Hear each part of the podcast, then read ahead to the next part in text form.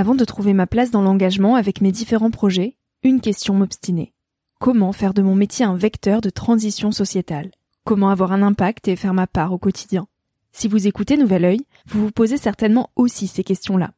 Et si j'ai choisi la Green Management School pour soutenir mon podcast, c'est parce que ça peut réellement vous aider à vous y retrouver.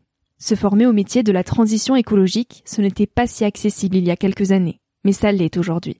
Ça l'est tellement que l'on ne sait plus qui croire, quelle formation entreprendre, ni ce que ça vaut. Alors j'ai fait les recherches pour vous, et j'ai trouvé l'école que j'aurais tant aimé faire il y a quelques années, quand j'étais paumée. Des cours approfondis sur le climat, la biodiversité, l'agronomie, la géopolitique, mais aussi sur les modèles économiques vertueux, le tout dispensé par des spécialistes et des personnalités inspirantes. Créer un autre lendemain que celui qui s'annonce, c'est leur mantra, et derrière cette idée, la mission de Green Management School est de former de nouveaux managers capables de transformer les entreprises et les organisations de l'intérieur. Toutes les informations sont en description. Merci à Green Management School de croire en Nouvel Oeil en soutenant cette saison de podcast. Tout de suite, place à un nouvel épisode. Bienvenue sur Nouvel Oeil, le podcast pour ma génération, les millennials. Je suis Victoria Guillaumont, j'ai 22 ans et je pars chaque semaine à la rencontre de personnes inspirantes qui se sont posées il y a quelques années les questions que nous, on se pose aujourd'hui. À un âge où l'on se cherche, où l'on construit son chemin et où on se pose beaucoup de questions sur notre avenir. Alors j'espère qu'écouter le parcours et les conseils de ces personnes qui ont rêvé, osé et qui ont de jolis messages à nous transmettre t'aidera à avancer d'un pied plus sûr dans la vie. Si tu souhaites m'encourager dans cette aventure, n'hésite pas à laisser un petit avis sur iTunes ou sur Apple Podcast et en parler autour de toi. Tu peux aussi m'écrire sur le compte Instagram Nouvel Oeil et retrouver tous les épisodes sur le site www.nouveloeil-podcast.com. Je t'invite maintenant à emprunter un nouvel œil pour regarder le monde sous un autre angle, pour te recentrer sur ce qui est essentiel et sur qui tu es pour t'aider à trouver ton chemin et surtout à oser.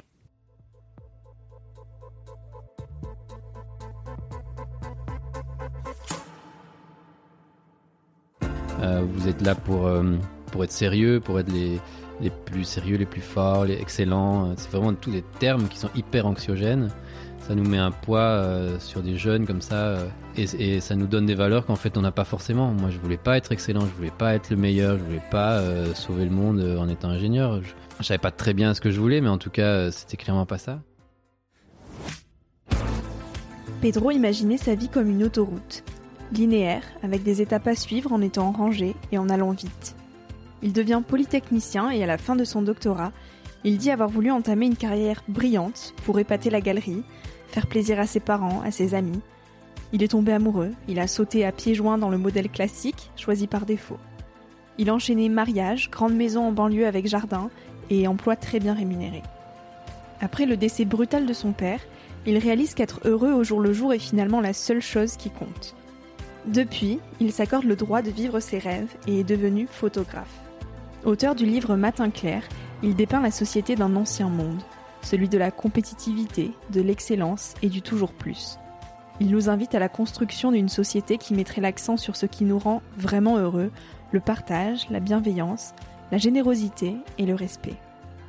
Cet épisode est une petite pépite, on parle de hiérarchisation des études, d'imaginaire comme nécessité, d'injonction sociétale, de bonheur et de bienveillance. Si ça touche ma barbe, ça va faire froche-froche. ouais. Non, si je fais comme ça. On n'entend pas du tout. D'accord. Let's go. Ouais.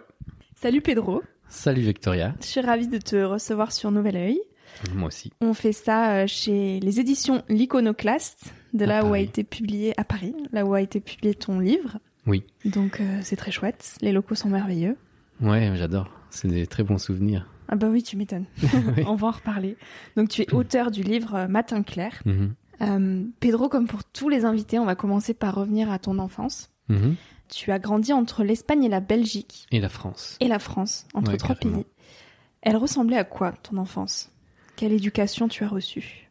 Mon père était prof de littérature, euh, littérature française et espagnole. Donc un amoureux des livres. Et ma mère, euh, artiste. Donc moi j'ai grandi euh, quand elle faisait les beaux-arts. Donc euh, carrément, quand elle-même était étudiante en, beaux-arts. Ce qui est encore plus prenant, je trouve, encore plus puissant que lorsqu'on est un artiste établi. Donc elle, était vraiment en train de, de boire les paroles, de voir les, tableaux, les, sculptures, tout ça. Et elle m'emmenait euh, avec elle. Donc j'ai vraiment grandi dans cet univers très littéraire et artistique. Et alors, est-ce que de baigner dans cet univers-là, ça t'a donné envie de toi aussi vivre euh, de l'art? Est-ce que tu imaginais ton avenir euh, dans ce milieu-là? Euh, Non, pas du tout. Je l'imaginais pas du tout et c'est un peu triste, mais je savais pas que c'était possible en Mhm. fait, parce que ma mère, elle étudiait les beaux arts, mais elle, elle se commercialisait pas du tout. Euh, donc pour moi, l'art, c'était un peu ça, quoi. C'était une passion, quelque chose qui nous anime, qui nous alimente, mais pas forcément quelque chose qui peut être un métier comme celui de mon père, qui lui avait un métier euh, entre guillemets normal de prof. Et donc je savais pas que c'était possible. Et, euh, et en grandissant, ça a pas changé en fait. hein. Mhm. quand quand on voit autour de nous, on, on demande vite si on a un vrai métier à côté. Si si un jour on dit que qu'on On veut devenir peintre ou photographe ou quoi. Mhm.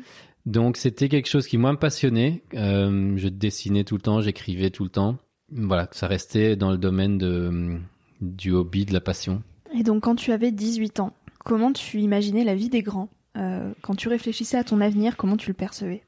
Moi j'étais assez paumé à ce moment-là, hein, 18 ans. euh, Enfin, j'allais dire comme tous les jeunes à 18 ans, j'en sais rien. Pour beaucoup, pour beaucoup, je pense, oui. Mais en tout cas, moi, je déjà, je comprenais pas ce monde des adultes. Je comprenais pas. euh, Encore aujourd'hui, je me sens pas adulte, donc imagine à 18 ans, euh, je comprenais pas moi toutes ces contraintes, ces, ces enveloppes euh, qui s'empilaient sur le bureau de mon père et qui il y avait 36 trucs administratifs euh, par seconde à gérer. Je, je comprenais pas du tout ces règles. Et donc, euh, je me suis, je me disais que euh, je verrais bien en grandissant, parce qu'à ce moment-là, je savais pas trop. Et du coup, je m'en suis remis à- au bon euh, conseil de, Mhm. des adultes à ce moment-là, non, à 18 ans, et les conseils et, et la vision qu'ils avaient de, du monde, qui était du coup quelque chose de très linéaire, de carrière, de d'étapes comme ça, sur une ligne euh, plus ou moins tracée, avec des bonnes choses qu'on peut faire et des mauvaises. Les bonnes étant euh, d'avoir un diplôme universitaire le plus prestigieux possible, avec les meilleures notes possibles, et puis un stage, et puis euh, une grande boîte, euh, et puis on évolue dans cette grande boîte. Voilà, c'est très très tracé, et c'est ça laissait pas du tout de place euh, à l'imaginaire, au rêve, à, à laisser erreur, à, au, au test, au tâtonnement, euh, Mhm. aux allers-retours, aux boucles. voilà, tout, tout ce qui est en fait la vraie vie, quoi. La, la vraie vie, c'est on, se- on se gourre, on essaye, on teste, on redémarre, on repart, on revient au début, euh, voilà, tout ça. Et d'imaginer du coup cette vie euh, future aussi tracée, aussi linéaire, ça te stressait, ça t'angoissait, ça te... qu'est-ce que ça t'évoquait? Eh bien, ça m'a énormément angoissé, euh, mais beaucoup plus tard. D'accord. À 18 ans, quand je pense à ça, je trouve qu'il y avait une énorme résignation, une énorme forme de résignation. À savoir que, oui, je voyais que mon père euh, travaillait dur euh, et de longues heures, et oui, il avait, il avait une passion, et il faisait ce qu'il aimait, mais euh, il y avait quand même énormément de, de son travail qui était très administratif et, et qu'il portait vraiment comme une croix. Mais comme euh, c'était comme ça pour tout le monde, pour tous les adultes, tous les parents de mes amis, tous les adultes que je voyais autour de moi, mon père n'était pas une exception. C'était vraiment, c'était comme ça comme pour tout le monde. Donc, j'étais résigné, comme tous les ados de mon âge à ce moment-là. Je me suis dit en fait, la vie, c'est comme la vie d'adulte, c'est Mhm. comme ça. Profitons, en tout cas, tant qu'on est jeune, parce qu'une fois qu'on sera adulte et qu'on sera amené à avoir euh, un job et des enfants, ben ça, ça va être un peu euh, trimé euh, Mm. ju- jusqu'à la, C'est ce qu'on nous dit en plus. On Ouais, nous dit ça, profite tant que t'es jeune parce qu'après ça sera Après, pas ça va aussi dur. simple. Après ça va être dur. Et ouais. la vie est dure. Ouais. La on nous vie dit est beaucoup dure. ça. C'est dingue ça, ouais. Alors qu'en fait pas du tout. Mm. ça peut être pas du tout dur, ça peut être génial. Donc tu as poursuivi un schéma euh, très classique, tu as fait des, des études à Polytechnique et tu as poursuivi un parcours d'ingénieur. Et tu dis avoir toujours été éloigné de ta réelle passion, donc finalement qui est l'art, le dessin, Mm. euh, la photographie, la peinture. Et l'ingénierie dans tout ça, c'est assez différent quand même. Euh, Ouais. Donc est-ce que tu as entrepris dans ce milieu-là pour correspondre à ce que tes parents et à ce que la société voulait voir de toi, euh, ou comme un filet de sécurité, pour te dire, bon bah comme ça au moins Mhm. je déborde pas, je fais comme tout le monde et tout ira bien. Ouais. Ou est-ce que ça te plaisait hein Peut-être que ça pouvait aussi vraiment te plaire l'ingénierie? euh, ça me plaisait pas, non, mais euh, mais tout ce qui était autour me plaisait bien. En tout cas, j'ai fait des très bons amis. Je crois que ça joue beaucoup. Il y avait des, des très belles personnes, des gens qui étaient euh, très stimulants. euh. J'ai gardé toujours en parallèle cette passion de l'art, de la créativité. Donc, euh, en parallèle, j'ai- jamais cessé de, de dessiner, d'écrire. J'étais pendant mes études, j'étais critique de cinéma. Pour l'UGC, j'ai fait un film d'animation, un court métrage qui m'a pris cinq ans euh, d'animation par ordinateur où j'ai fait ça tout seul pendant cinq ans. Euh, j'ai euh, j'ai fait les beaux arts en cours du soir. donc il y avait vraiment toute cette partie-là qui était jamais tombée. Je continuais à écrire des nouvelles, un début de roman. Voilà, c'était un peu le soir, un peu les vacances, un peu en cachette comme ça, mais ça, restait une partie de moi. Ouais. Et donc pendant ces études, tu dis Je ne m'étais jamais senti autant évalué, classé, étiqueté, mais cela me rassurait, de ces résultats découlerait ma vie entière, cela déterminerait mon destin. Moi qui n'avais aucune idée de qui j'étais, ni du chemin à emprunter, tous m'avaient présenté la vie comme une carrière ou une autoroute. C'est comme ça que tu imaginais euh, ta vie pendant tes études, comme une autoroute? Ouais, c'est ça. C'est euh, c'est quelque chose de linéaire et si on fait euh, les bonnes étapes comme ça, si on dans cette route-là, si on passe par les, les bonnes étapes, euh, tout, tout se passe bien. C'est comme ça qu'on me l'avait rendu et c'est comme ça que je l'ai vu et vécu en fait parce que finalement ça s'est vraiment passé comme ça jusqu'à un certain point. J'ai fait, euh, j'ai eu des bons résultats à mon bac, du coup euh, j'ai pu choisir les études euh, que mon père voulait, qui étaient les plus prestigieuses. Après, on peut parler de cette hiérarchie euh, dans les études. Euh, on peut revenir là-dessus, c'est quelque chose d'intéressant. Pourquoi euh, Pourquoi est-ce que... Je, je peux en parler tout Bien de sûr, suite. ouais, carrément, Euh, vas-y. C'est un truc qui, me- qui me tient à cœur. Pourquoi il y a cette hiérarchie euh, d'études Mm. encore aujourd'hui? Et c'est un livre que, que je recommande qui est, qui est écrit par Ken Robinson, qui est un pédagogue anglais très connu, qui a beaucoup milité pour un, changement radical du système pédagogique classique, anglais, mais qui est le même que chez nous. Et donc, il expliquait que ce système pédagogique, il a été mis en place ou revu euh, radicalement lors de la révolution industrielle en Angleterre, parce que euh, lors de cette révolution industrielle, on a commencé à construire en masse des usines, et donc on a commencé à avoir en masse besoin de nouveaux profils pour toutes ces usines. Et donc, euh, ils ont commencé à se demander comment est-ce qu'on va former les gens pour euh, avoir les profils dont on a besoin dans Mhm. cette nouvelle société, la société euh, industrielle naissante, quoi. Et donc, de quoi ils avaient le plus besoin dans les usines? Mais c'était d'ingénieurs, de mathématiciens, d'ingénieurs pour construire les pièces, concevoir les produits, etc. Gérer tout ça, les chefs de production. Et donc, c'est comme ça qu'ils se sont dit, ben, les études les plus prestigieuses, ce sera celles dont on a le plus besoin, ce sera les ingénieurs, Mm. les scientifiques, les sciences appliquées.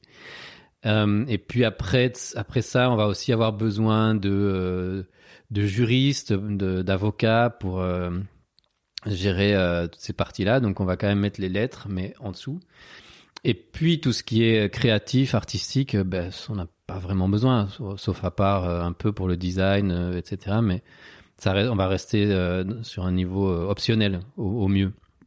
Et donc c'est comme ça qu'on a fait une hiérarchie des études qui étaient totalement en accord avec euh, une étape euh, de notre histoire industrielle naissante, mais qui plus du tout euh, en accord aujourd'hui. On n'en est plus du tout là. Mais pourtant la hiérarchie reste. Donc aujourd'hui encore, les études d'ingénieurs, de sciences appliquées restent les études les plus prestigieuses dans l'inconscient collectif. Et les études d'art, d'art dramatique, d'art plastique, de, lettres, ben, ça reste des, des études qui, qui sont pas très prestigieuses, alors que euh, ça, ne- ça ne colle plus du tout à la réalité. Alors que le monde euh, du spectacle aujourd'hui, de la culture, de l'art, ça représente euh, plus en termes de chiffres en France que l'industrie automobile, par exemple. Alors que euh, la France se targue d'être un fleuron Mhm. de l'industrie automobile, eh bien, la culture et l'art en, en France pèsent beaucoup plus lourd que la culture automobile. Donc c'est vraiment, je pense, quelque chose à, revoir dans notre Mhm. façon de voir les choses. oui. Mm. Dans l'éducation. Depuis le, le décès de ton papa, euh, tu as décidé donc de suivre tes rêves et de te consacrer entièrement à l'art. Et en 2019, tu reviens euh, sur les bancs de ton université pour annoncer un discours euh, tout autre que ceux que tu entendais quand toi-même tu étais étudiant. Donc tu t'adresses aux nouveaux diplômés de ton ancienne université, Polytechnique, dans lequel tu invites les étudiants à évoquer la notion de bonheur plutôt que celle de réussite. Et c'est des discours qu'on n'a pas trop l'habitude d'entendre quand on est en, fin d'études. On nous dit plus sois meilleur que ton voisin, gagne beaucoup d'argent, impose-toi, fais mmh. grande carrière.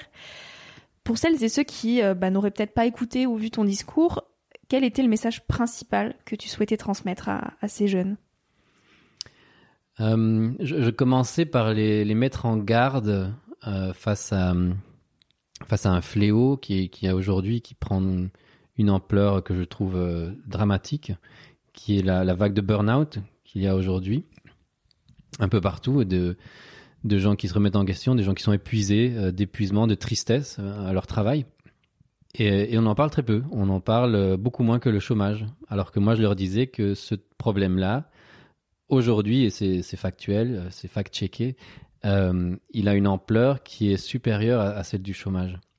Donc en sortant de, de, de cette, cet auditoire avec votre diplôme, vous avez plus de chances de tomber malade à cause de votre travail que de ne pas trouver de travail on en est là, quoi. Hmm. Donc c'est vraiment un, énorme problème dont on parle pas du tout, parce qu'on est dans une société qui ne met pas du tout euh, l'accent sur toutes les choses qui nous rendent heureux.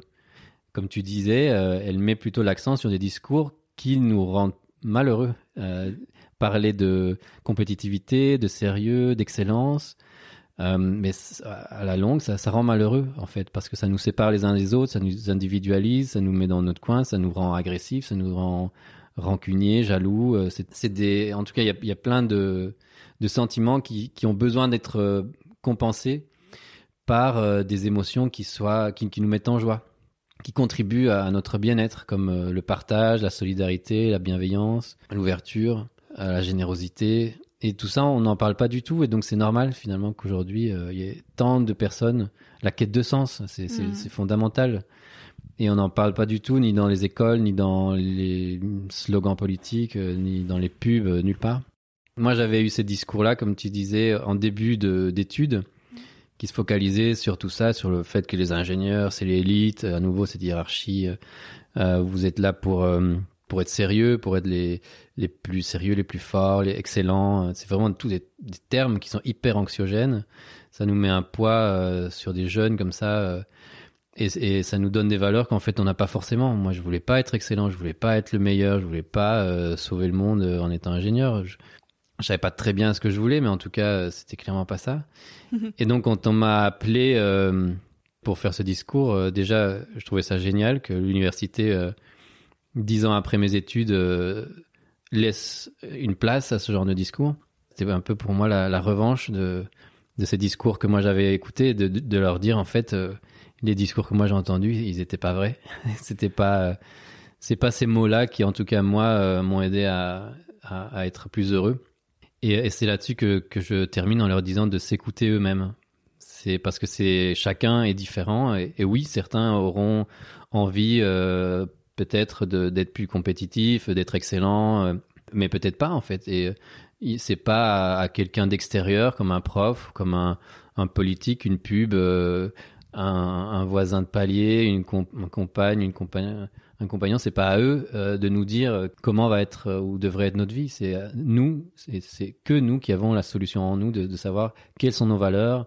Comment on veut les appliquer Est-ce que l'argent c'est une valeur pour nous ou pas Est-ce que la réussite euh, ostentatoire, c'est une valeur pour nous pas. Remettre tout ça en question et vraiment s'écouter, parce que à nouveau, euh, le système dans lequel on est, c'est pas une, ce que je vais dire, c'est pas euh, une opinion personnelle, c'est vraiment un fait. il ne marche plus, il nous rend plus heureux. tout, tout prouve que aujourd'hui, on est énormément à être malheureux dans ce système.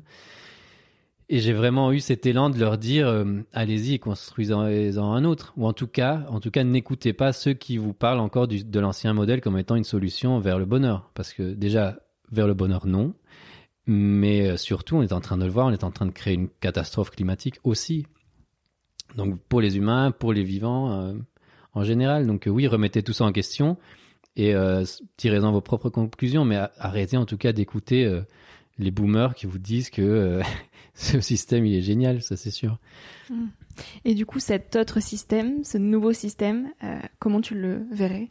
Elle ressemblerait à quoi la société idéale selon toi? Euh, on emploie beaucoup le terme de transition. Et pour moi, le terme central dans, dans tout ce mouvement de la transition, c'est le respect, je crois. On voit qu'on est une société qui devient de plus en plus euh, en contestation par rapport à ça, déjà. Et pour moi, c'est extrêmement euh, excitant de, voir ça. Et j'en fais partie. Et j'incite et j'anime vraiment pour que ça continue.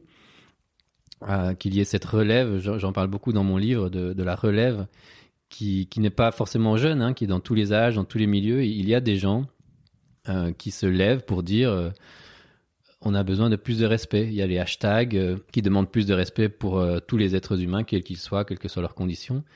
Il y a d'autres militants qui demandent plus de respect pour la planète, pour les animaux, pour les êtres vivants.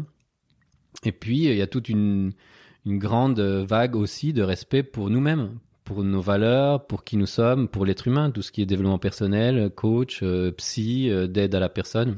C'est là parce qu'il y a un vrai problème euh, par rapport à, à, l'amour propre qu'on a chacun envers nous-mêmes. Donc il y a vraiment ce respect, je pense, qu'il faut remettre au centre de tout. chaque société, je pense, dans leurs valeurs, dans leurs slogans, et pas seulement du greenwashing qui reste au niveau des slogans pour vendre, des trucs verts, écolo parce que c'est la mode, mais vraiment dans leurs valeurs, qu'ils aillent jusqu'au détail de leur empreinte carbone, de leur empreinte, euh, de leur impact dans des mines euh, à l'étranger, euh, etc. Que l'on que l'on soit critique par rapport à soi et, qu'on se dise ok est-ce que est-ce qu'on est en train dans notre façon de travailler d'être respectueux envers envers tout ça et toutes ces personnes et toutes ces ressources? Tu dis dans ton livre, avant de se lancer à corps perdu dans un travail qui nous prendra 8 heures par jour la majeure partie de notre vie, mieux vaut se poser les bonnes questions. Alors la grande question, c'est comment se poser les bonnes questions, surtout quand on est jeune et qu'on nous incite pas, euh, tu le disais, à se poser les bonnes questions à l'école. Donc euh, comment nous, personnellement, on peut prendre des initiatives pour euh, mettre le doigt sur ce qui nous plaît mhm. et, utiliser ces 8 heures par jour pour faire des choses constructives qui nous animent? Ouais, c'est une très bonne question. je vais essayer d'être concis parce que on pourrait en parler pendant des heures, mais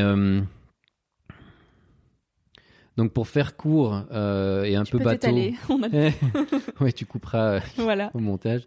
Pour faire court et, concis et un peu bateau, euh, je dirais que le plus important c'est de se connaître soi-même et s'écouter.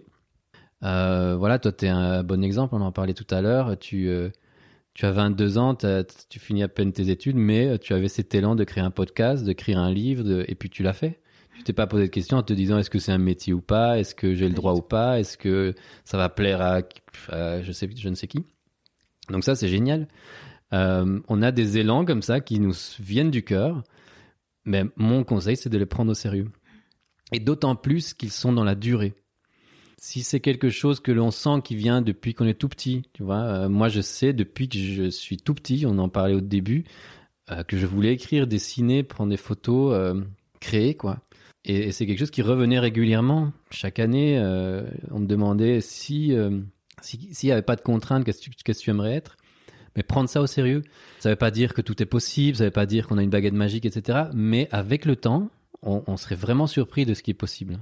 Vraiment, moi, ça m'a pris euh, six ans de passer. donc ça aussi, c'est important de le savoir. C'est moi, j'ai pas tout claqué, j'ai pas tout réussi comme ça du jour au lendemain. Ça m'a pris six ans. C'est très long. Mais euh, bah pour celui qui est, passionné, qui a la patience, qui a de la ténacité, euh, la persévérance et la joie, mais euh, ça, se fait. Vraiment, presque tout est possible, je pense. Euh, donc oui, s'écouter quelles sont ses joies, ses passions, mais aussi quelles sont ses blessures. parce que pareil, pour le burn-out, c'est aussi des blessures et des choses qu'on ne supporte pas, mais qu'on ne prend pas au sérieux. Il y a des gens qui vont au travail dans un travail qui ne correspond pas à leurs valeurs et ça les mine, mais ils y vont quand même.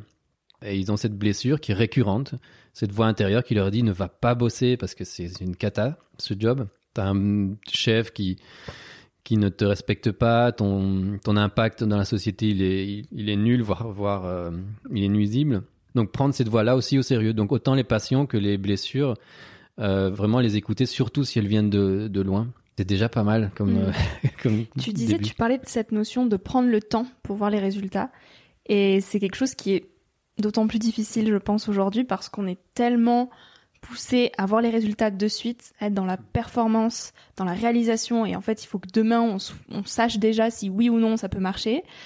Et, donc c'est dur en fait d'accepter de se dire ok ça ça me plaît, j'ai envie d'en faire quelque chose, je sais pas où ça m'amène et je vais devoir attendre peut-être six ans pour euh, voir les premiers résultats. Il faut quand même avoir beaucoup confiance en soi et en la vie pour euh, pour oser se détacher de cet aspect performance euh, et pour se rapprocher de cette ce côté plus passion. Oui, complètement. Mais je pense que ça fait partie de la transition hmm. dont on parlait. C'est c'est de revenir à un temps long. On en parle beaucoup et c'est pour ça que c'est pour ça que souvent euh, cette transition elle est liée très fort à la méditation par exemple, à la mm. contemplation de la nature, à la à, aux balades, euh, à, des choses qui, qui prennent du temps, à, à faire euh, de la permaculture pour voir que en fait une plante elle met super longtemps à grandir. Moi ça m'a beaucoup aidé cette analogie avec la nature parce que c'est un projet que qui chez moi grandissait un œuf qui a un poussin dedans, euh, un œuf, on, on, a l'impression qu'il se passe rien dedans pendant des, des semaines et des hmm. mois, quoi. Et on m'avait dit ça, en fait, euh, il y a un œuf en toi, mais euh, tu as l'impression qu'il se passe rien, et puis un jour ça va éclore, mais hmm. il, faut le temps, il faut le temps, et, ce temps long, je pense qu'il est très, très important. Parce que le système lui-même nous a fait aussi croire à cette immédiateté de la réussite et on entend beaucoup ces success stories qu'on nous euh, vend euh, des traders qui sont devenus riches du jour au lendemain, des chanteurs qui, ont eu des millions d'écoutes du jour au lendemain. Mais ça, c'est parce que le système se nourrit de ça, euh, de nous faire rêver pour essayer de, nous, nous faire rentrer dans cet acharnement et cette compétition mais parce que les médias euh, pointent euh, les projecteurs là-dessus. Oui, ils alimentent aussi tout ça. Ouais, c'est euh, comme ça les intéresse, les médias vont pointer toutes leurs histoires sur ces success stories et beaucoup moins sur les histoires qui prennent 3, 4, 5 ans, qui vont lentement mais qui qui vont sûrement. c'est des, des, histoires de cœur qui prennent toute une vie. Moi, comme je dis, être heureux, ça prend toute une vie. Et donc, c'est ça peut paraître un peu long, mais le bon côté c'est que comme ça met toute une vie, ben on a le temps et donc on peut profiter du, du, voyage, on peut se tromper, on peut recommencer, on peut euh, tester. Moi j'aurais pu euh, me planter puis revenir. Mm. Euh, il y a, ça, il y a aucun danger vraiment. Mm, mm, on peut. Moi on me disait, mais enfin comment est-ce que tu, tu oses quitter cette carrière Tu es bien placé, cadre sup c'est euh, c'est presque comme si j'allais euh, mourir, comme si j'allais sauter par la fenêtre, alors qu'en fait il y a aucun danger, aucun. Mes, mes, mes diplômes ne vont pas s'évaporer, mon mon expérience va pas s'évaporer, donc au pire j'aurais eu une expérience totalement différente pendant un an ou deux, et puis je reviens. Hmm. Et, au mieux, bah, c'est ce qui s'est passé, ça marche et je continue et ça fait huit ans que ça marche et ça m'a mené à faire d'autres choses que j'avais, euh, que j'adorais faire, écrire ce livre, être conférencier maintenant. Hmm, hmm, oui, c'est accepter aussi qu'on peut faire des erreurs. Et mhm. ça, tu le dis. Donc, tu dis, euh, personne ne m'a dit que je pouvais prendre le temps. Donc, on en parlait de cette notion du temps. Euh, et qu'on a le droit à des essais, à des erreurs. Si tu devais parler à Pedro quand il avait 20 ans, tu lui dirais ça? Qu'il a le droit euh, aux erreurs aussi? Ouais, je lui dirais surtout de d'avoir moins peur quoi mm. maintenant je le dis j'ai 43 ans et je suis passé par là. Après l'avoir fait c'est plus simple. Mais euh, c'est important de, de, de, nous rendre compte qu'on a très peu euh, aujourd'hui dans cette société ici le bon côté j'ai dit beaucoup de mauvais côtés du système en place. Mais le bon côté de ça c'est aussi qu'on on a très peu de danger de mourir en fait. On a presque éradiqué le danger de mourir. C'est très très rare et d'ailleurs on voit bien à quel point ça nous fait flipper tous en ce moment de le risque de la mort mais voilà, c'est très. Euh, on a des filets sociaux, on a des euh, des filets d'entraide solidaires. Il y a très peu de dangers mortels. Donc voilà, arrêtons de de stresser à ce point-là et disons qu'en fait, voilà, il y a des, des risques plus ou moins modérés qu'on peut prendre pour et qui valent la peine en fait, parce que au bout du compte, ces risques-là, en contrepartie, on a une, une vraie joie possible et quelque chose qui nous qui nous donne la flamme, qui nous donne la niaque, qui, qui, met, qui fait en sorte que notre vie euh, vaut la peine d'être vécue. Et donc on en vient à cette fameuse question du bonheur. C'est quoi pour toi? Comment tu le définirais?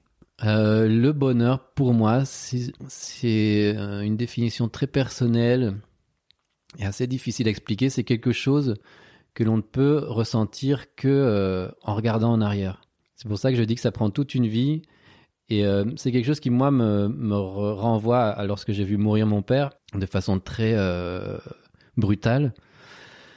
Et je me suis demandé, euh, il est mort d'un accident domestique comme ça, très brutalement, très soudainement, et je me suis dit, s'il avait eu le temps de se retourner sur sa vie, est-ce qu'il aurait été heureux de mourir comme ça à, à ce moment-là?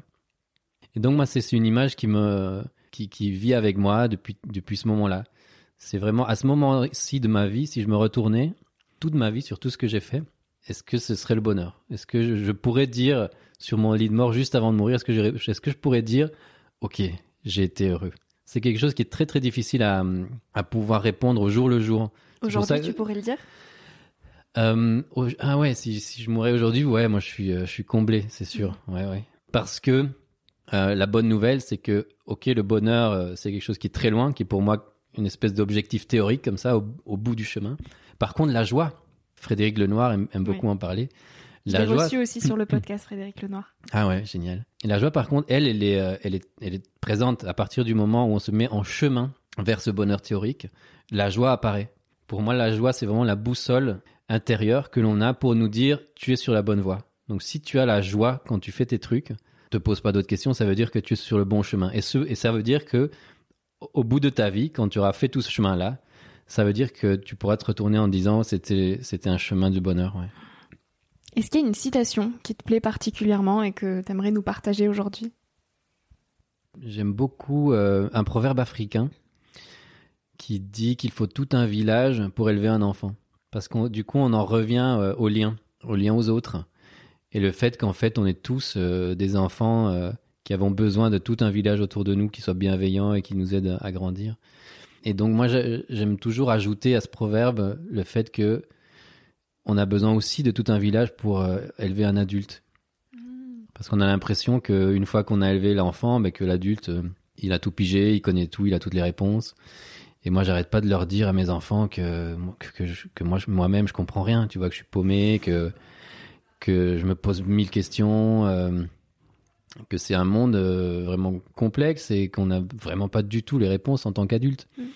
Et du coup, que euh, qu'il faut pas du tout hésiter à, à- à demander de l'aide, à s'entourer, à, à avoir des gens qui sont bienveillants, avec qui on peut parler, des psys, des coachs, des, des bons amis avec qui on peut parler de nos problèmes, de nos questions, tout ça.